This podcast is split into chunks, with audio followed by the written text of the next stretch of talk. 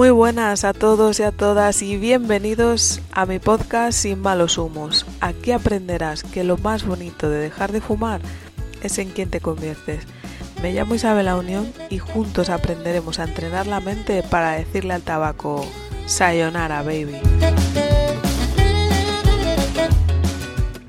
Muy buenas a todos, ¿qué tal? ¿Cómo estáis? Yo estoy muy contenta y la verdad es que esto parece un chiste, porque si alguien nos hubiese contado que íbamos a estar yo grabando desde un gimnasio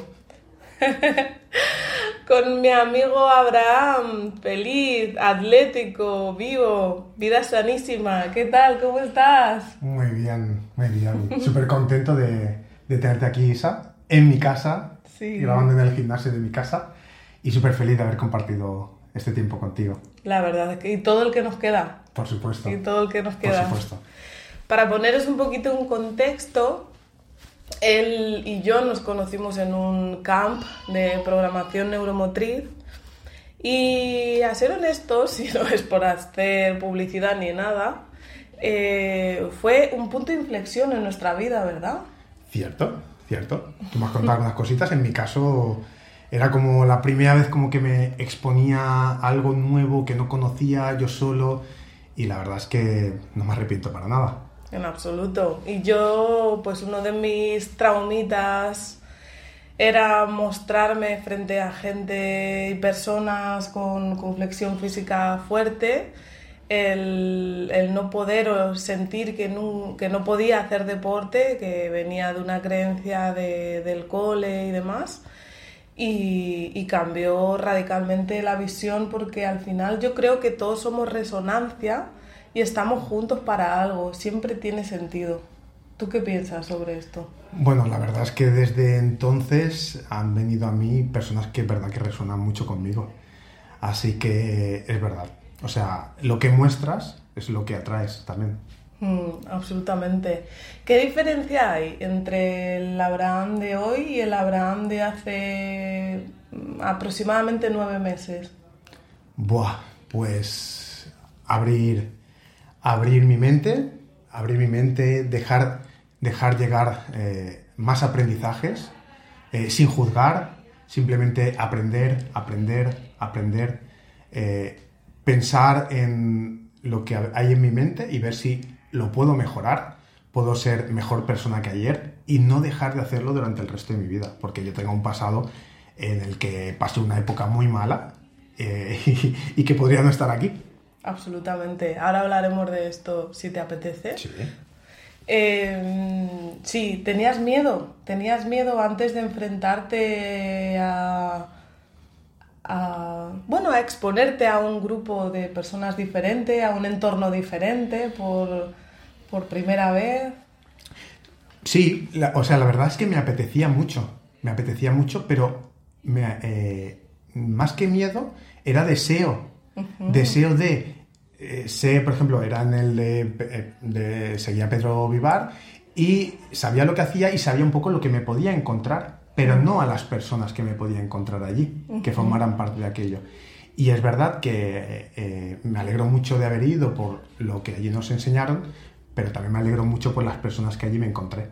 Absolutamente. ¿Tú crees que el entorno marca la diferencia en tu día a día, en tus hábitos, en tu crecimiento? Sí, siempre está el dicho, ¿no? Que somos la media de las cinco personas con las que más tiempo pasamos. Y aunque no estoy totalmente de acuerdo, porque hay muchas variables a tener en cuenta, pero es una manera fácil de identificar que efectivamente, si estoy rodeado de personas que me limitan o son muy pesimistas, será más fácil que yo sea pesimista. Si estoy rodeado de personas que me impulsan, que me invitan a sacar lo mejor de mí, será más fácil que saque lo mejor de mí.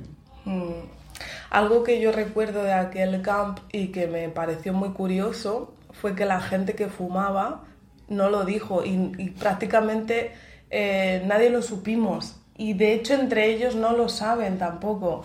Entonces, para que tú veas que de alguna manera eh, hacer algo que tú sabes que es contraindicativo para ti, te hace generar una vergüenza, una culpa y un desasosiego bastante potente. ¿Has vivido esto en algún momento de tu vida?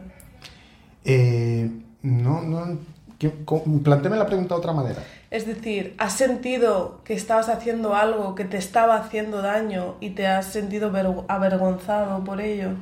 Hombre, yo creo que sí, ¿no? Todos. Mm. Todos. No sé si se me ocurriría algo, pero podría a lo mejor decir varias, varias cosas, ¿no? Pero... Mm, no sé.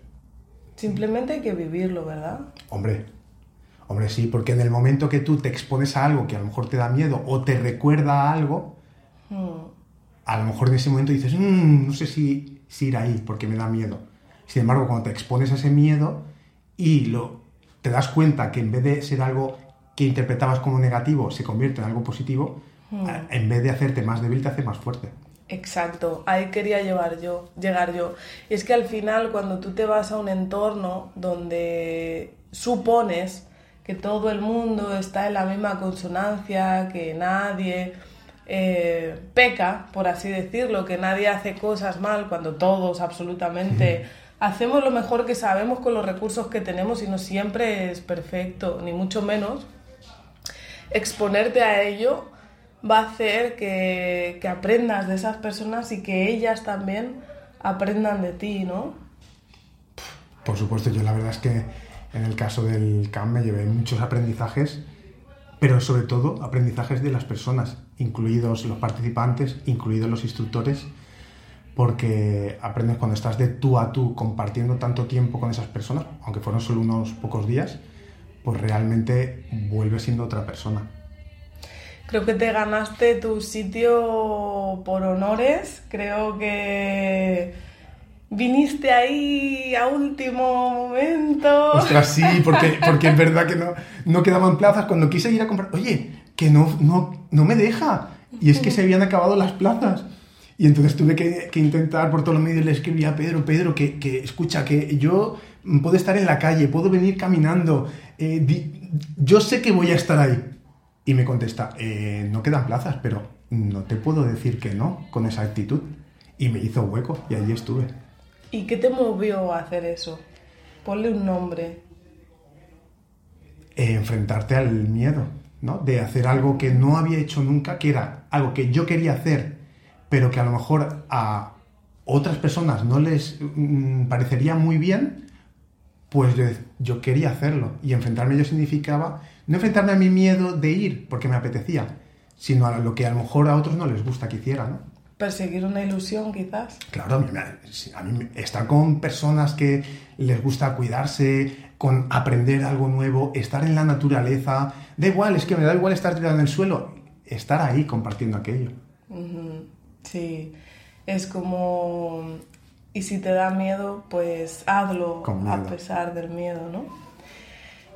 Volviendo un poquito al tema de, las personas que hemos fumado o que fuman en este momento y que nos escuchan, quería ponerlos un poco en contexto porque nosotros poco a poco y sin darnos cuenta vamos llenando nuestro cuerpo de tóxicos, de humo, de, malos humos, como digo yo, y, y muchísimas veces, en muchas ocasiones, no nos damos cuenta de que nuestro cuerpo tiene un límite, tiene una tolerancia. Aquí viene como una parte de la historia de, Abraham que es muy delicada, es muy sensible y no, no te voy a pedir que la cuentes si no te apetece, a pesar de que él, por supuesto, que lo tiene ya como más que aceptado y superado. Pero es curioso que estemos él y yo aquí y en común estén los humos de por medio. Sí, sí. Sí, porque además hablando ¿no? estos días sobre ello, como tú ayudas a las personas a, eliminar ese humo de su vida, incluso, podemos decir, ¿no? poco a poco de su organismo. Y yo nunca he fumado, pero yo he tragado en un día más humo que, que quizás un fumador en toda su vida. Y aunque ahora pues quizás lo pueda decir incluso riendo, pero casi acaba con mi vida. Y no fue porque había un incendio y tragué el humo, ¿no? sino porque yo mismo estaba tan mal conmigo mismo, sufría tanto, que quise tragar ese humo. ¿no? A, propósito, yo busqué la manera de tragar humo para tener una muerte lenta ¿no? y tranquila y, lo intenté y pensé que lo había conseguido. Y, y era por acabar con el sufrimiento interno que tenía, que no estaba bien conmigo mismo y veía que era la única manera de eliminar ese sufrimiento, ese nudo que tenía dentro de mí.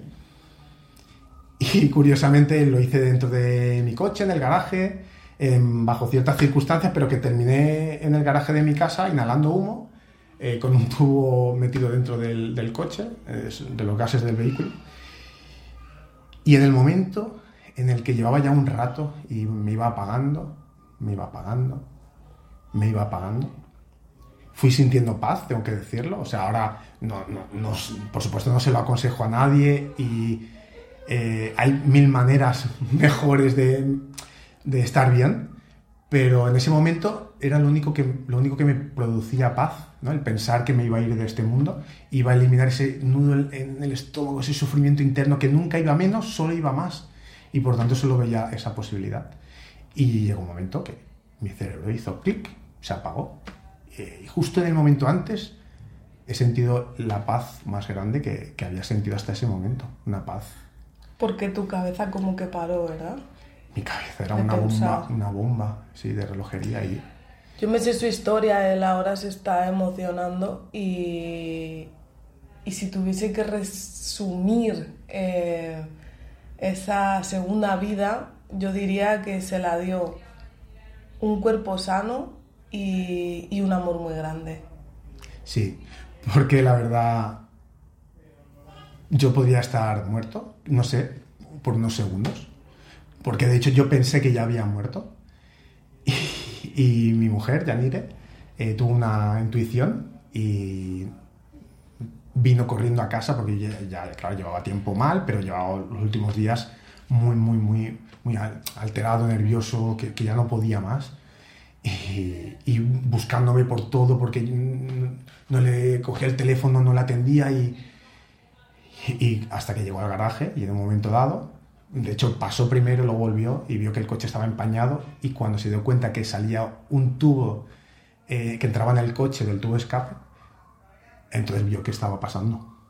Mm. Y cuando abrió la puerta, eh, me estiró, no sé cómo lo hizo, con qué fuerzas, pero me estiró, yo no, eso no lo recuerdo, la verdad, solo no recuerdo que algo estiraba de mí. Yo mm. pensaba que estaba muerto, estaba inconsciente y quizás tenía los últimos suspiros de, oxígeno en mis mm. pulmones y eso fue, su intuición, es lo que tú dices, el amor, ¿no? El amor, ese deseo de, de, cuidarme, de, que, de mantenerme en este mundo y de mm. que le diera una segunda oportunidad a la vida de plantearme si realmente valía la pena el vivir. Y bueno, aquí estoy. De hecho, ella me ha contado que cuando estaban en el hospital le dijeron, porque es una persona sana y no ha maltratado a su cuerpo, eh, si no, no lo cuenta. Es decir, una persona que fuma, que bebe, sedentaria o que se alimenta mal, no, no hubiese aguantado. Y es que eso es muy curioso porque son dos cosas que yo ahora que te conozco te caracterizan muchísimo. Y es que él eh, es puro amor, él es capaz de amar igual a un ser de la naturaleza, igual que a una persona, igual que cualquier cosa, le mueve el amor y construyó tanto amor que, que, que ni su propia ni su propia historia romántica le, permitió irse. Y luego aparte, eh, en, su, en su Instagram divulga buenos hábitos en vida sanísima. Y, es que también te caracteriza, o sea, es, son como las dos palabras que, o las dos, digamos, eh, cosas que salvaron tu vida y que hoy yo pueda estar disfrutando de tu compañía, son como tus características básicas. A ver, es verdad que ya antes yo era una persona activa, mm, pero el haber llegado a ese punto extremo y durante no fue cambiar de la noche a la mañana esa forma de pensar, ¿no? de no querer irme, pero al poco a poco ir haciendo cambios en mi vida, pues me di cuenta de que eh, exponerme eh, enseñando aquello que yo estaba aprendiendo y que me estaba yendo bien, me ayudaba a mantenerlo en mi vida, a ser esa persona en la que me quería convertir, a nivel de ejercicio, alimentación, mentalidad. Y así ha sido, así ha sido. Ir haciendo pequeños cambios en mi vida que me han permitido llegar a este punto como para sentirme en paz, para que esa palabra, esas cuatro letras iniciales de mi cuenta de, de red social de vida sanísima, vida, realmente sea como me siento. Yo me siento vivo, me siento feliz, me siento en paz. Y es gracias a, haber cambiado lo que percibo de la vida, lo que mm. sucede fuera. Y eso he tenido que cambiarlo de dentro. Porque muchas veces hay muchas personas que quieren hacer un cambio físico para verse mejor en el espejo. Mm. Pero primero debes aceptarte, quererte.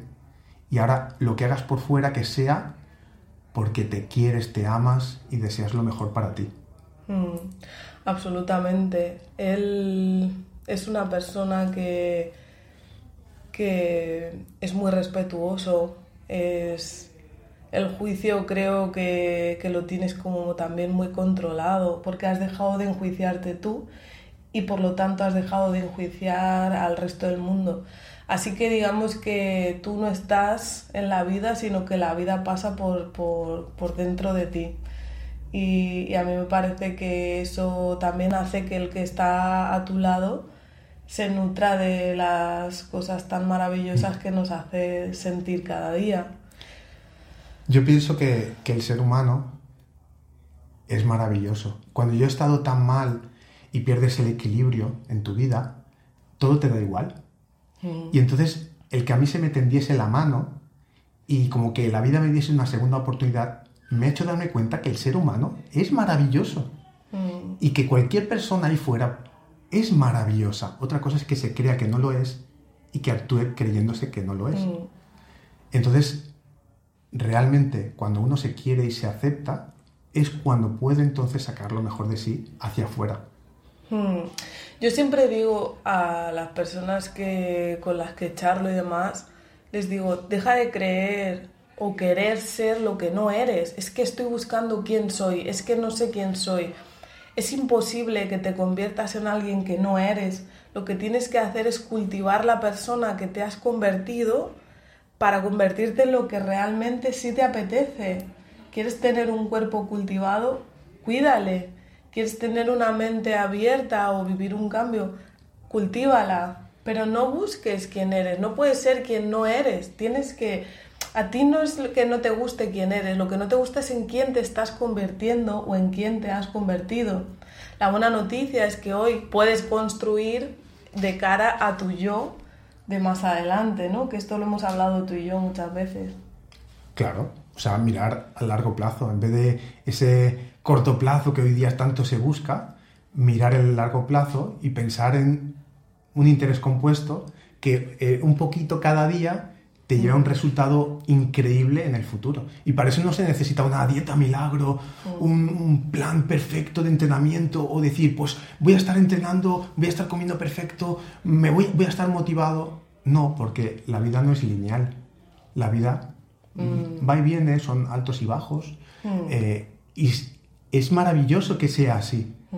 porque cuando nos adaptamos, nos aceptamos y vamos jugando con la vida, bailando la vida, pues entonces es cuando, cuando realmente avanzamos y conseguimos ese interés compuesto que nos hace traer esos magníficos beneficios. Absolutamente.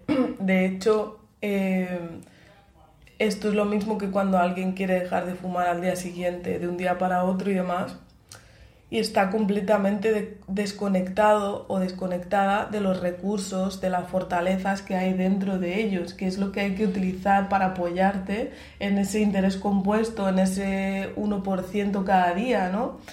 Porque al final cuando tú buscas un resultado y, lees en los libros, te tienes que desapegar del, del resultado. Es que realmente en busca del resultado tú te vas a seguir descubriendo tus cualidades, tus fortalezas y con ese margen de éxito de saber que si te pasa algo diferente un día, aunque sea un poquito, vas a descubrir de qué manera sales del atolladero, ¿no? Y te pasa algo como mucho más grave, pues te das cuenta de qué recursos hay dentro de ti. Entonces, no es que digas, no, desapégate del resultado porque te da igual, lo que importa es el, el, el día presente No, si no hace falta que te desapegues, pero lo que sí es importante es que no te obsesiones con tu yo ideal, que también aceptes el yo que has sido hasta ahora y todos los yo que te componen, ¿no? Eso me costó a mí mucho. Eh, quizás por cómo he sido criado, ¿no? Eh, mi padre era muy recto y lo quiero, lo quiero mucho, ya falleció, pero era muy recto y, y al final era, yo interpreté como o todo o nada, ¿no? Mm. O hacerlo perfecto o si no, no vale.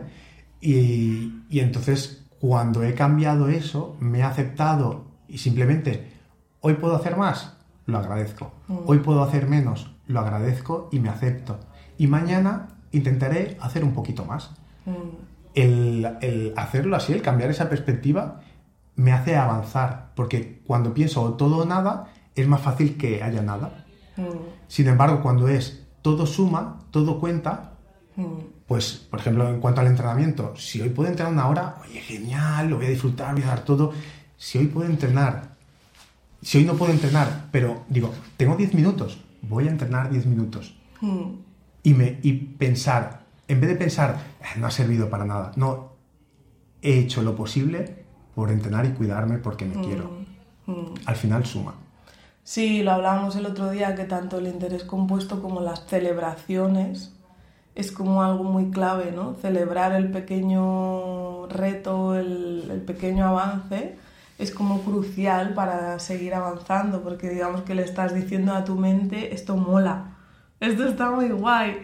Y cuando tú le dices a tu mente, ostras, qué guay, ¿no? Y, te, ha generado, te ha generado hormonas que te hacen sentir bien, le estás diciendo, quiero sentirlo otra vez, repite. Mm, mm. Si tú estás pensando, no he hecho suficiente, mm. tu cerebro no quiere volver a repetir el no he hecho suficiente. Y por tanto, sé inteligente, juega a tu favor, utiliza la mente a tu favor. Totalmente. Antes decías, yo es que creía que era todo o nada, o blanco o negro, o PP o PSOE, o no sé qué, o no es porque tenemos una mente muy puñeteramente dualista, porque nos hemos criado... Polarizamos continuamente. Exactamente, nos hemos criado así, y de ahí que, que, todo el mundo sepa, ¿no? El tema de las creencias limitantes, que te limitan, qué tal, ¿no? Yo cuando tengo... Esto está ya como muy trillado y yo me doy cuenta que las personas que vienen a, hablar conmigo eh, se lo saben muy bien. Es que tengo esta creencia limitante o esta otra, ¿no? Y es como, ¿no te estás dando cuenta de que son creencias posibilitantes? porque, porque realmente tú estás haciendo eso porque le estás sacando un beneficio. Yo fumaba para no sentirme sola. Entonces yo soy fumadora, era una creencia posibilitante, así no me siento sola. Entonces también hay que darte cuenta de que por más que leas, por más que veas, eh, no sé si estarás de acuerdo conmigo, cuentas en Instagram que te enseñan que afortunadamente ahora el mundo está girando hacia el buen hábito, o te accionas o te quedas con tus creencias en tu vida cotidiana y, te frustras y, no sé si esto te suena. Eh, hombre, claro, porque hay muchas personas que consumen información pero no toman acción. Y al final puedes saber, tener mucha información, pero no estar accionando nada y por tanto no va a cambiar nada. O sea, si nada haces, nada cambia. Mm. Entonces, dar un paso te mm. puede ir mostrando el siguiente paso. Pero si esperamos al momento perfecto para tener toda la información y entonces hacer el plan perfecto, mm. puede ser que nunca llegue. Sin embargo, si das un pequeño paso, es posible que cuando des 10 quieras cambiar a otros pasos. Pero es que si no hubieras dado esos 10 pasos, seguramente no habrías llegado al siguiente. Exacto es así. Y al final las personas nos quedamos como muy enquistadas con lo que hemos sido, de ahí nace mucha culpa, de ahí nace mucho miedo. Y, no nos damos cuenta que es como quedarnos en apnea. Cuando te quedas en apnea, son como unos segundos de que te debates entre, no la vida y la muerte, pero sí es como, es como quieres respirar, necesitas respirar. Yo cuando le pregunto a alguien, mm, ¿a qué tienes más miedo? ¿A seguir fumando o a dejar de fumar? Entonces cogen aire y me empiezan a contar su pasado. Tú cuando hablas de tu pasado te quedas en apnea y no empiezas a respirar otra vez hasta que no has soltado el melón, ¿sabes? Entonces yo les digo, estás en apnea, o sea, empieza a respirar. ¿Y cómo se respira? Lento, pausado y poco a poco, un poquito cada día, ¿no? Y hacia todas las direcciones, no simplemente y, bueno, ve abriendo tu mente hacia, hacia otras direcciones y, y, hacia otros movimientos. Y con esto lo quiero hilar porque yo me acuerdo que hace poco él se quedó sin respiración porque iba a hacer un reto y se pegó una hostia Madre mía. que le impidió hacerlo. Y cuéntanos un poquito de esto. Vale, pues en octubre iba a hacer un reto 24 horas caminando o sea, caminar todo un domingo, entre las 24 horas del domingo, además recaudando dinero para la Asociación Española contra el Cáncer, eh, animando a la gente a cuidar sus hábitos para minimizar los riesgos de padecer cáncer. Y unos días antes, eh, jugando a fútbol, eh, haciendo un mal movimiento, golpeé el pie de un compañero que estaba con el pie apoyado y me rompí el dedo gordo del pie. Me rompí el dedo gordo del pie que nunca me había roto ningún dedo no me, había, no me había roto nunca nada del pie. Y en el momento vi las estrellas, pero mi mente solo iba a pensar, en lo que tú dices, me quedé en apnea total, pensando en lo que iba a hacer unos días después y no me podía creer lo que me había pasado. Y era como, no, no, no, no, no, seguro que solo es el golpe, seguro es el golpe, pero en realidad sabía que era mucho más. Y efectivamente, cuando me hicieron la radiografía, estaba que yo destrozado. Sí, yo me acuerdo. y, y nada, cuando salí del médico era... Yo, eh, o sea, el médico debía alucinar porque era como, pero es que, es que hay alguna manera de que yo pueda caminar 24 horas y el médico era como, ¿qué, pero ¿qué, qué, qué dices? ¿Cómo vas a caminar? Mm. Y tuve que asumir que, bueno, la vida viene así y no se trata de lo que te viene, sino cómo lo afrontas. Mm. Y la verdad que ahora ha pasado estos meses y lo voy a celebrar el 16 de abril y créeme que en estos meses mi vida ha mejorado muchísimo mm. y entonces tengo clarísimo que va a ser mucho mejor de lo que iba a ser en octubre. Así que en ese momento fue desagradable, en ese momento fue un bajón por todo el trabajo que hay detrás de preparación, de hablar con muchas, muchas personas para que estén apoyando esta labor. Pero ahora lo agradezco. Mm. Y la verdad es que me ha hecho cruzar con personas maravillosas que me, me hacen creer que hay muchas personas buenas que valen la pena y que te apoyan. Mm, bueno, al final lo que dices de esas personas es el reflejo de lo que tienes dentro. ¿De qué manera la gente que nos está escuchando puede colaborar, puede verte, puede participar en ese evento tan bonito? Pues mira, eh, yo durante estas semanas previas voy, voy a ir hablando de, de lo que hace la asociación, eh, en qué, a qué se dedica el dinero, pero es más, no es solo para ayudar a la asociación, también es para ayudar a cualquier persona que nos esté escuchando hoy o cualquier persona que, eh, nos vea durante el reto. Mm. ¿Por qué? Porque durante el reto se va a divulgar de la importancia de los hábitos en cuanto al tabaco, en cuanto al comer, en cuanto al mantenerse activos, en mm. cuanto al tener un lenguaje interno saludable, en general, y que eso va a ayudar muchísimo hasta, hasta bajar eh, dicho por la, por la Asociación Española de Oncología, hasta el 50% de los casos de cáncer. Y por tanto, quien nos vea, quien nos escuche, va a salir beneficiado. Así que está, están invitados a, a seguirlo, el 16 de abril. Sí, yo si puedo vendré contigo, ya te lo dije, y si no, te conectaremos en directo, me parece súper bonito. Me encantaría que, si puedes estar, por supuesto me, me haría muy feliz, y si podemos conectarnos para que las personas sepan de la importancia de mm. dejar de fumar por los demás, pero sobre todo por ellos, por, por mm. quererse y porque lo, lo, van a agradecer de cara al futuro. Mm. Porque no se lo van a dejar de fumar, va a ir mucho más allá. Tú les ayudas, lo del tabaco, eh, es la punta del iceberg de lo que les ayudas, porque realmente les ayudas a sacar lo mejor de ellos y que a partir de ahí su vida, su calidad de vida para ellos y para los que les rodeen, mejore. Absolutamente. De hecho, yo empiezo diciéndoles, cuando vayas a encender un cigarro, no le preguntes a la persona que tienes al lado si, te, si le molesta que fumes. Pregúntale si le molesta que le enfermes. porque aunque a mí no me gusta hablar así del tabaco, pero es que es la realidad, es la realidad que sanándote tú puedes sanar a muchas más personas, ¿no? Entonces esto me costó contemplarlo, pero me ayudó mucho, me impulsó mucho también, porque por naturaleza somos muy salvadores, por eso tú cuando te das el golpe sufres por no hacer el reto más que por tus dedos, porque es como, no puedo dejar a, la gente que le he prometido todo esto en ascuas, ¿no? Exacto. Porque yo me iba a curar, pero yo había, había puesto todo un empeño en colaborar y en ayudar y en coordinar a muchas personas.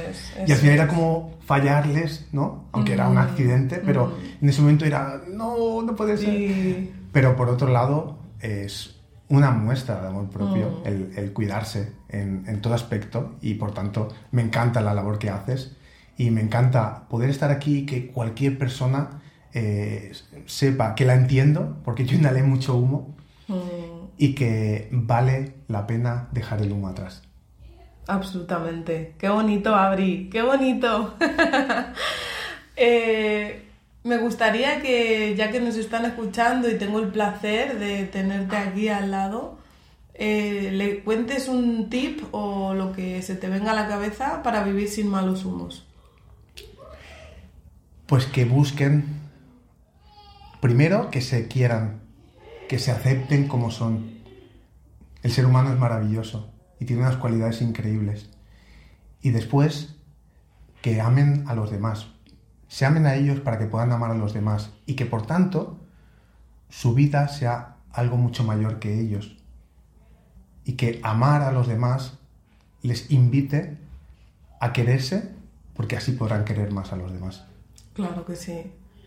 Yo siempre lo digo y, él es un ejemplo de ello eh, tener miedo a vivir te va a evitar la vida.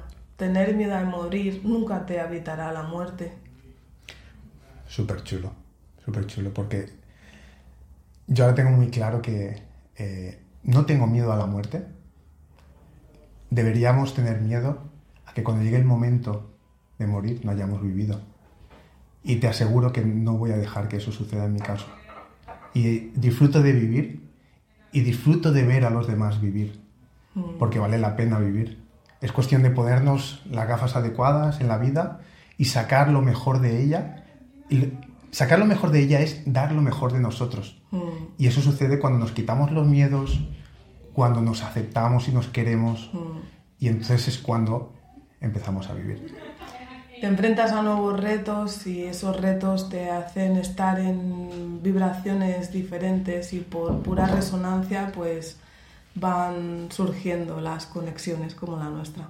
Muchas gracias Abri por estar aquí, por todo lo que nos has regalado y nos vemos el 16 de abril entonces. Encantado. De una manera o de otra nos veremos. Te dejo que te despidas pues.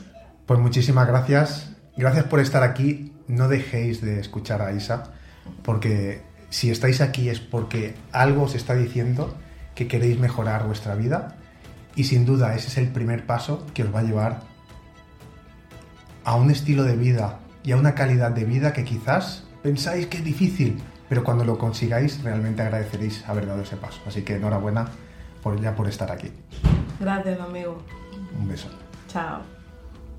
Sentimos mucho el ruido de fondo, pero lo cierto y verdad es que había más gente en su casa disfrutando. Si tengo que ser honesta, la primera vez que vi a Abraham, sabía que era él sin saber su nombre, como tampoco sabía el nombre de ninguno de mis compañeros, bueno, de casi ninguno. Pero solo esa sonrisa llena de vida podía tener tanto miedo porque no hubiera sábanas. Si hoy tienes que quedarte con algo, quédate con esto. Dale valor a lo que piensas, a lo que crees y a lo que sientes, a pesar de que lo contradigan los demás, porque importa. Y si sientes fragilidad, pide ayuda. Voy a describir lo que me hace sentir mi amigo y compañero Abraham cuando le tengo cerca en homenaje a su atrevimiento de compartir esta parte de su vida que tanto habla de Él y también de su gran amor. Yo no soy ni mis pensamientos, ni mis emociones, ni mis percepciones sensoriales, ni mis experiencias. No soy el contenido de mi vida.